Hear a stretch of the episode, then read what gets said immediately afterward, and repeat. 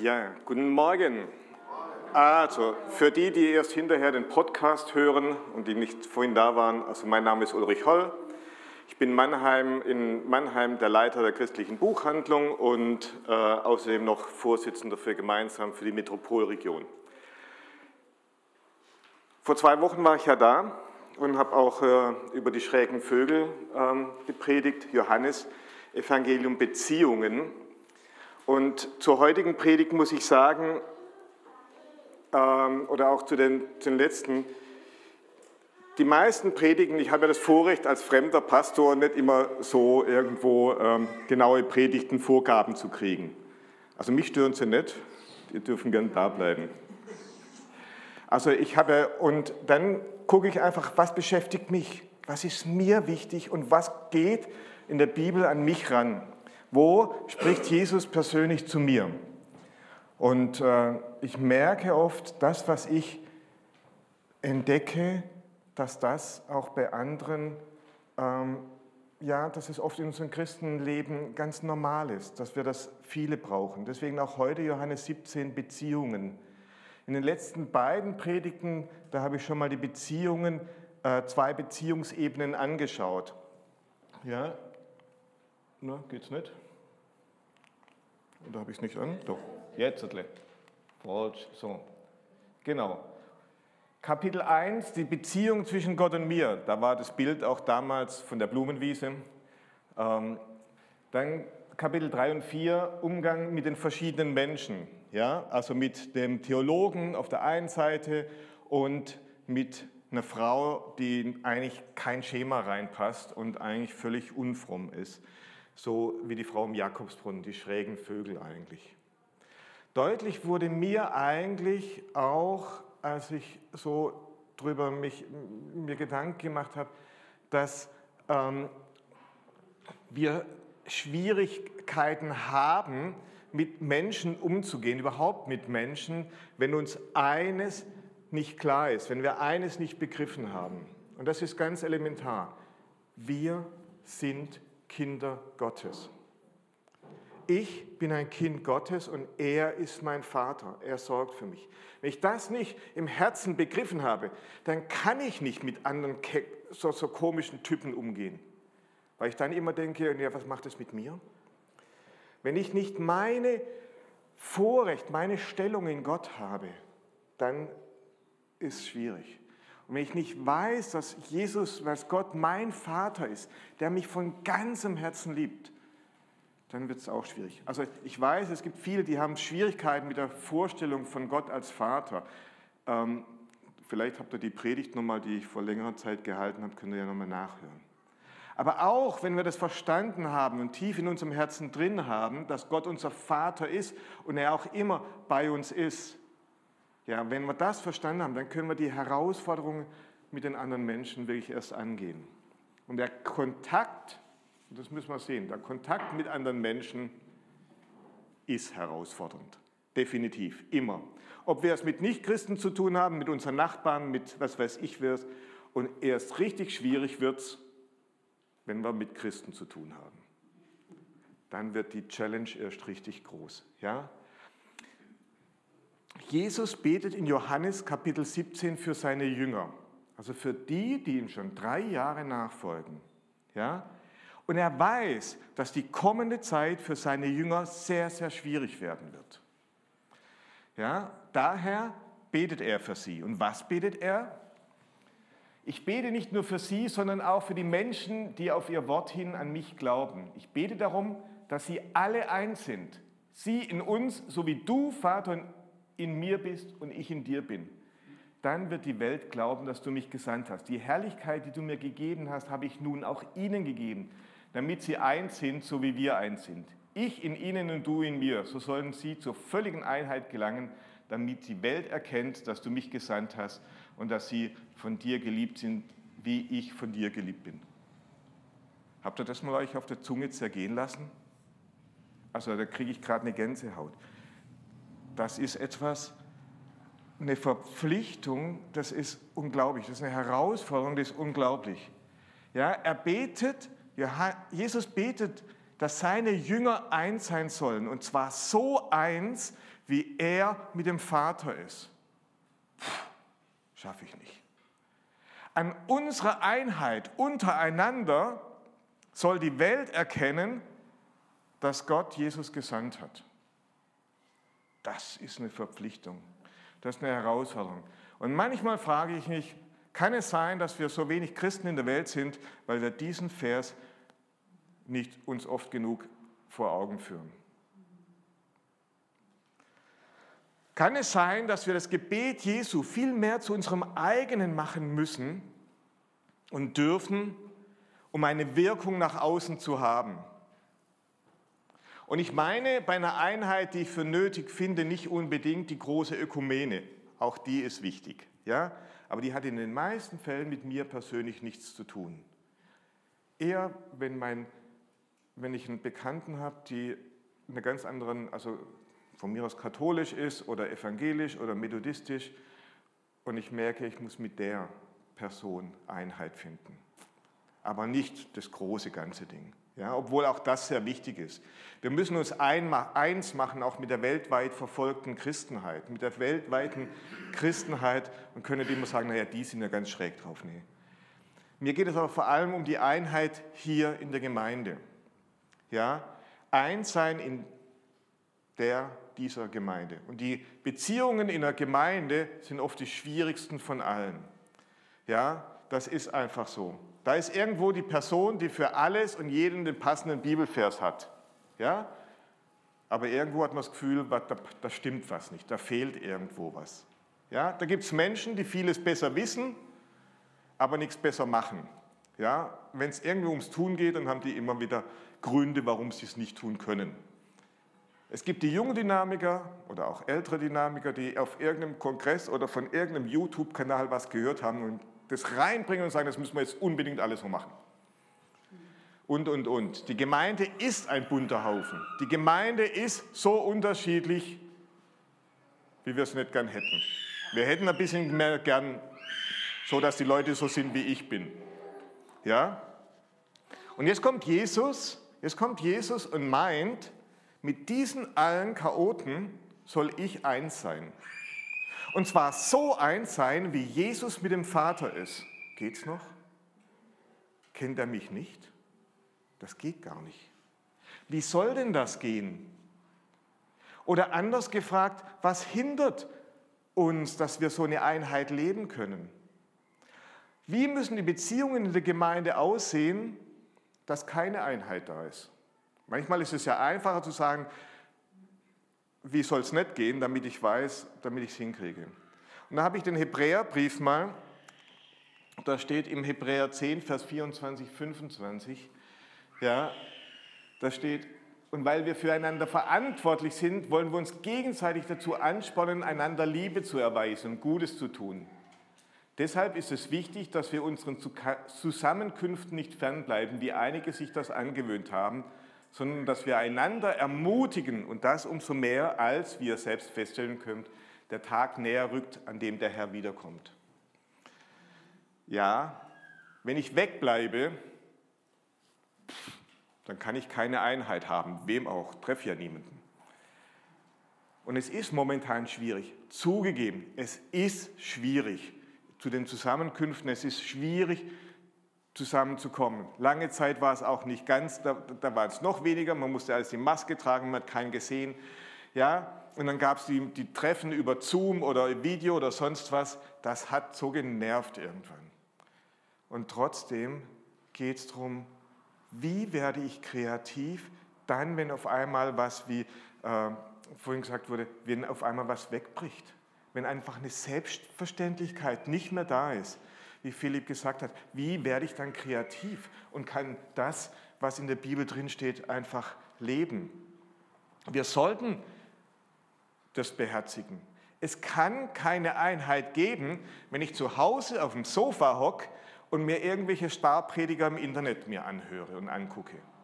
Dann passiert hier in Lambertheim und in Mannheim oder sonst wo keine Einheit. Passiert nicht. Ja?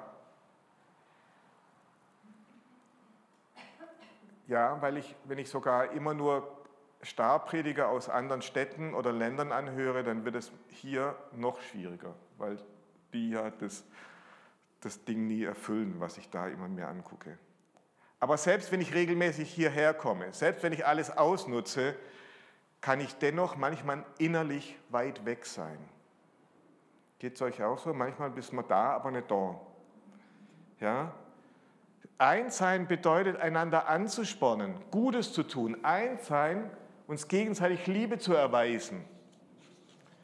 Und das ist gerade ist in Corona-Zeiten, ist da Kreativität gefragt. Wie kann ich dem anderen Liebe erweisen? Ja, das gute alte Telefon. Mal anrufen, mal quatschen. Mal über den Balkon oder draußen irgendwo ja, spazieren gehen. Es kostet Zeit. Was ist Liebe? Ja, und das ist, wie kann ich den anderen Liebe erweisen? Wisst ihr, das ist keine Forderung, die ich an andere stellen kann. Ich kann nicht sagen, Mensch, die anderen sollen doch endlich mal wieder mir Liebe erweisen. Stopp, so geht es nicht. Das ist definitiv nicht. Es ist eine Herausforderung an mich, dass ich anderen. Was die anderen machen, geht mich nichts an. Ich habe die Bibel und Jesus sagt immer nur zu dir, was du tun hast und nicht, was die anderen zu tun haben. Ich soll den anderen Liebe erweisen. Einssein kann nur dort geschehen, wo ich in der Gemeinde, in der Gemeinschaft Verantwortung für andere übernehme, wo ich wahrnehme, hey, dem geht scheiße. Dann mache ich mal was. Wenn ich mich als Gottes Kind kenne, wenn ich als Kind Gottes weiß, dann kann ich einem anderen Guten tun. Ja, auch wenn ich lieber möchte, dass der mir Gutes tut. Ja, wenn ich mich als Gottes Kind weiß, dann kann ich auch den anderen anspornen. Ja, dann kann ich den anspornen, dann kann ich ihm auch sagen, du, weißt du was, dein Musikstil ist nicht unbedingt das, was ich mir zu Hause anhören würde. Gebe ich ehrlich zu, ich habe einen anderen Musikstil. Aber ich ermutige dich, das etwas mehr auszuprobieren. Warum? Weil ich einfach sehe, wo dein Herz ist, auch wenn es mir anders geht. Oder auch so, so wie du denkst, wie du manche Sachen siehst. Ehrlich, da kann ich nicht mit. Manchmal stellen sich mir sogar die Nackenhaare. Aber dennoch, ich sehe, dass du ein Herz für Jesus hast. Und weil du das jetzt für Jesus hast, ermutige ich dich, da weiterzugehen. Und entweder lerne ich von dir oder du merkst, dass Jesus dich doch in eine andere Richtung führen möchte. Was wir in den Gemeinden oft machen, wir reden, wir reden übereinander und wir reden wenig miteinander. Also vor allem, wenn es schwierig wird. Da kann keine Einheit passieren. Wenn wir miteinander reden, passiert es manchmal auch, dann doch nur so, dass ich dem anderen meine Meinung aufpropfen möchte. Dass ich dem anderen sagen möchte, raus, was alles Sache ist. Ich erinnere euch an den Jakobusbrief. Denkt dran, meine lieben Geschwister, jeder sei schnell bereit zu hören, aber jeder lasse sich Zeit, ehe er redet und erst recht, ehe er zornig wird. Wow, wow, wow, wow. Wenn wir das in unseren Gemeinden mehr beherzigen, dass wir wieder mehr zuhören, was meinst denn du? Was meinst du wirklich? Was ist in deinem Herzen drin? Ja, hören, was der andere denkt, auch seine Ängste und Wünsche wirklich mal anzuhören. Ja, und dann kann ich diese Person auch ermutigen, gerade dann, wenn sie eine ganz andere Meinung hat wie ich. Versuchen zu sehen, ja, sie hat ein Herz für Jesus, ist zwar ein schräger Vogel, aber ich ermutige sie einfach auf dem Weg mit Jesus, ihrem Weg mit Jesus weiterzugehen, nicht mit meinem. Wisst ihr, ich war mal eine Periode bei uns in der Gemeinde, in der Gemeindeleitung. Und jeder, der das mal gemacht hat zur Gemeindeleitung, der weiß, dass das ziemlich stressig ist. Emotional, ich, und, bin ich, und ich bin ein sehr emotionaler Mensch, ja, ähm, und zeitlich ist es ein großer Aufwand. Dann stand nach vier Jahren die Wiederwahl an und ich erhielt nicht die, möglich, die nötige Mehrheit.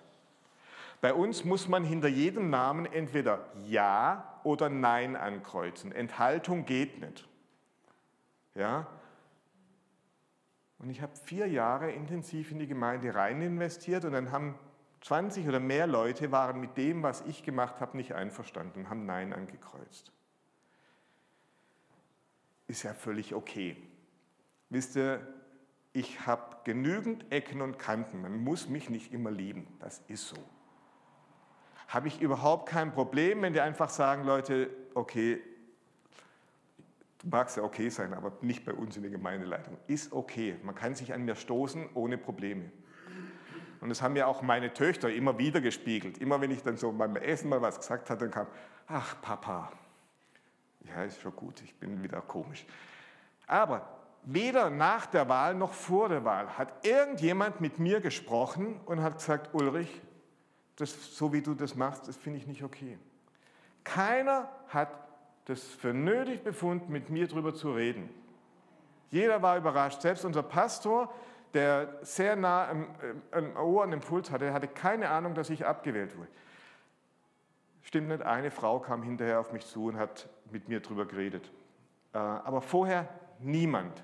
Und wenn wir von Einheit reden, ja, wenn wir von Einheit, wenn wir wollen, dann ist es unabdingbar, dass wir miteinander reden, auch wenn es schwer fällt. Und manchmal muss ich jemanden nehmen, zu sagen, du, ich möchte mal mit jemandem reden, können wir das zu dritt oder zu viert machen? Wir müssen miteinander reden. Wenn wir uns nicht trauen, dann holen wir jemanden dazu. Vielleicht essen wir vorher gemeinsam und kochen was, nehmen uns Zeit und dann geht es einfacher. Aber wir müssen miteinander reden, auch wenn wir völlig anderer Meinung sind. Deswegen diese zwei Stellen. Ja, also diese Abwahl, weil ich so emotional bin, die Abwahl war für mich ein brutaler Schlag. Ja? Ähm, ich stand kurz davor, die Gemeinde zu verlassen. Ja? Habe ich nicht gemacht, habe ich dann nicht gemacht aus verschiedenen Gründen, aber ich konnte lange Zeit nicht mehr unbefangen in die Gemeinde gehen. Ja? Ich kam fünf Minuten später, saß ganz am Rand, vom Kaffee war ich dann gleich wieder weg. Also es war sowas und ich, es war für mich eine ganz, ganz schwierige Zeit. Aber ich dennoch musste ich, und dann habe ich Gott gefragt, was soll das? Was soll der Käse? Und ich musste einiges lernen.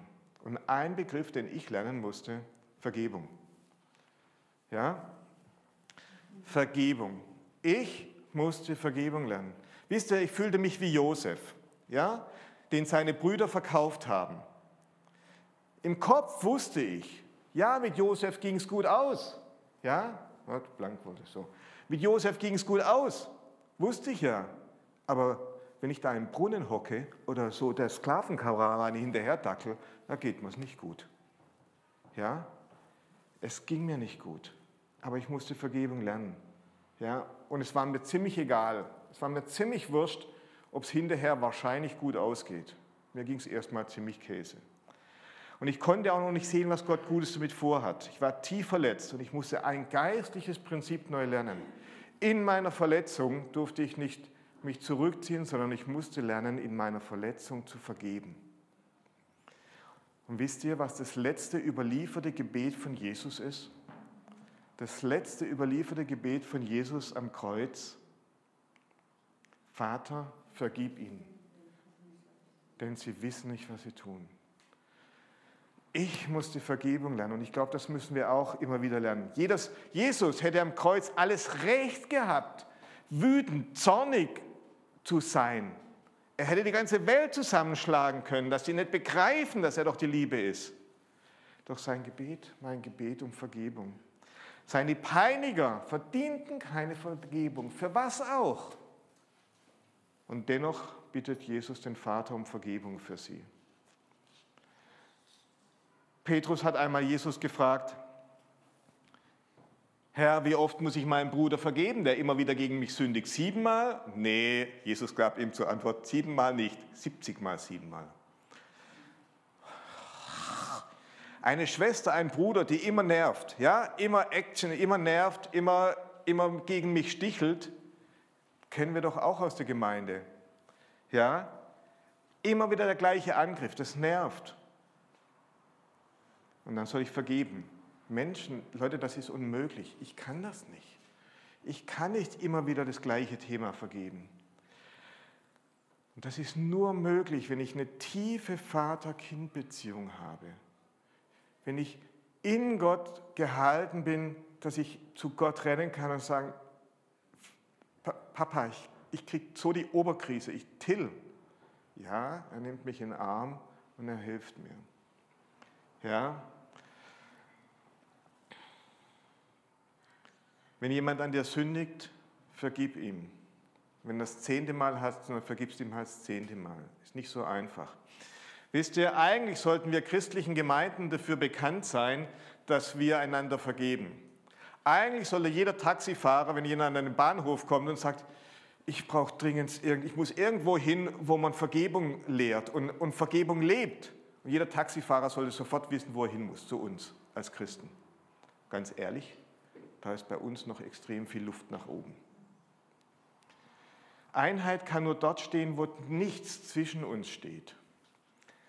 Ja, also auch dort, wo dem anderen vergeben oder, jetzt wird es noch mal schwieriger, es tut mir leid, wo wir den anderen um Vergebung bitten. Jetzt wird es noch schwerer. Ich merke, ja, ja, wenn ich merke und auch wenn ich es nicht merke und jemand anderes sagt es mir, dass irgendjemand von mir verletzt wurde, dann sollte ich um Vergebung bitten. Völlig wurscht, ob ich recht habe oder nicht. Darum geht es doch gar nicht. Ja, ich sollte den anderen zugehen und um Vergebung bitten. Manchmal hilft es auch über, von mir aus über eine E-Mail oder eine WhatsApp-Nachricht oder sowas und zu sagen, oder ich mache eine Sprachnachricht und spreche es ihm drauf, wenn ich es nicht von Auge zu Auge machen kann. Ich ermutige euch, seid nicht die, die Recht haben, sondern seid wie Jesus Diener. Diener, die sich unter den anderen stellen. Ja, äh, Lukas, bei euch soll es nicht so sein wie bei den anderen. Im Gegenteil, der Größte unter euch sei euer aller Diener. Ja, um Vergebung bittet, um Vergebung zu bitten, fühlt sich manchmal so an, wie wenn ich irgendwo mich unterwürfig unter jemanden drunter stelle. Ja, aber das ist Demut. Das ist Demut und die müssen wir lernen.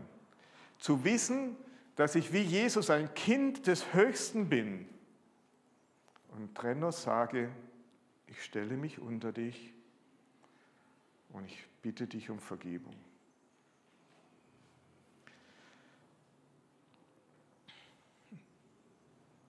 Fällt mir schwer. Es ist, es ist ein heißes Thema, um Verge jemanden zu vergeben und um Vergebung zu bitten. Das ist so schwer. Auch um Vergebung zu bitten, auch wenn es schon lange, lange her ist. Wisst ihr, das kann ich euch aus eigener Sache sagen, dort, wo Verletzung passiert ist, da wächst kein Gras drüber. Da könnt ihr warten bis zum St. Nimmerleinstag. Es wächst kein Gras drüber. Erst dann, wenn Vergebung geschehen ist.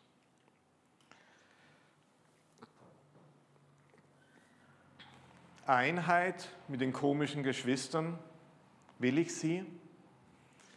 Will ich sie und setze ich mich dafür ein? ermutige ich den anderen, auch wenn ich es nicht so sehe, wie der ist.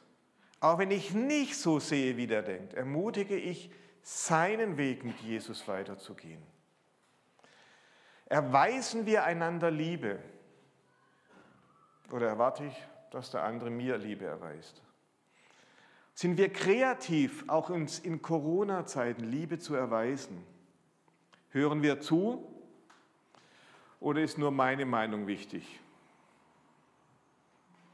Sorry, ich stehe jetzt hier vorne und ihr traut euch wahrscheinlich nicht mir zu sagen, wo ich falsch bin, aber es dürft ihr mir gern sagen. Ja? Entweder hinterher oder wenn er auch nach Mannheim kommt. Es ist wichtig, dass, ich, dass ihr mir Rückkopplung gibt. Rede ich mit anderen oder rede ich nur über andere? Vergebe ich denen, die an mir schuldig geworden sind? Bitte ich um Vergebung und wieder, will ich Einheit, setze ich mich dafür ein.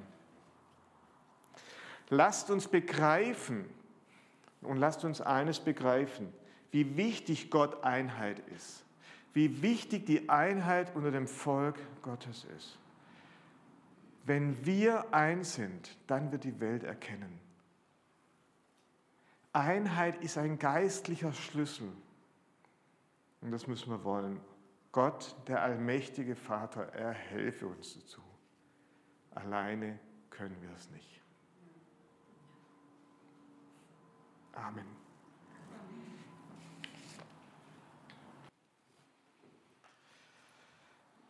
Gott, der Allmächtige, er, er euch auserwählt hat als seine Kinder. Er, der euer Vater ist. Er, der euch unter Flügeln bettet wie eine Glucke. Er segne euch. Er segne euch mit der Kraft, die Einheit, die er sich so wünscht zu leben. Er segne euch mit der Liebe,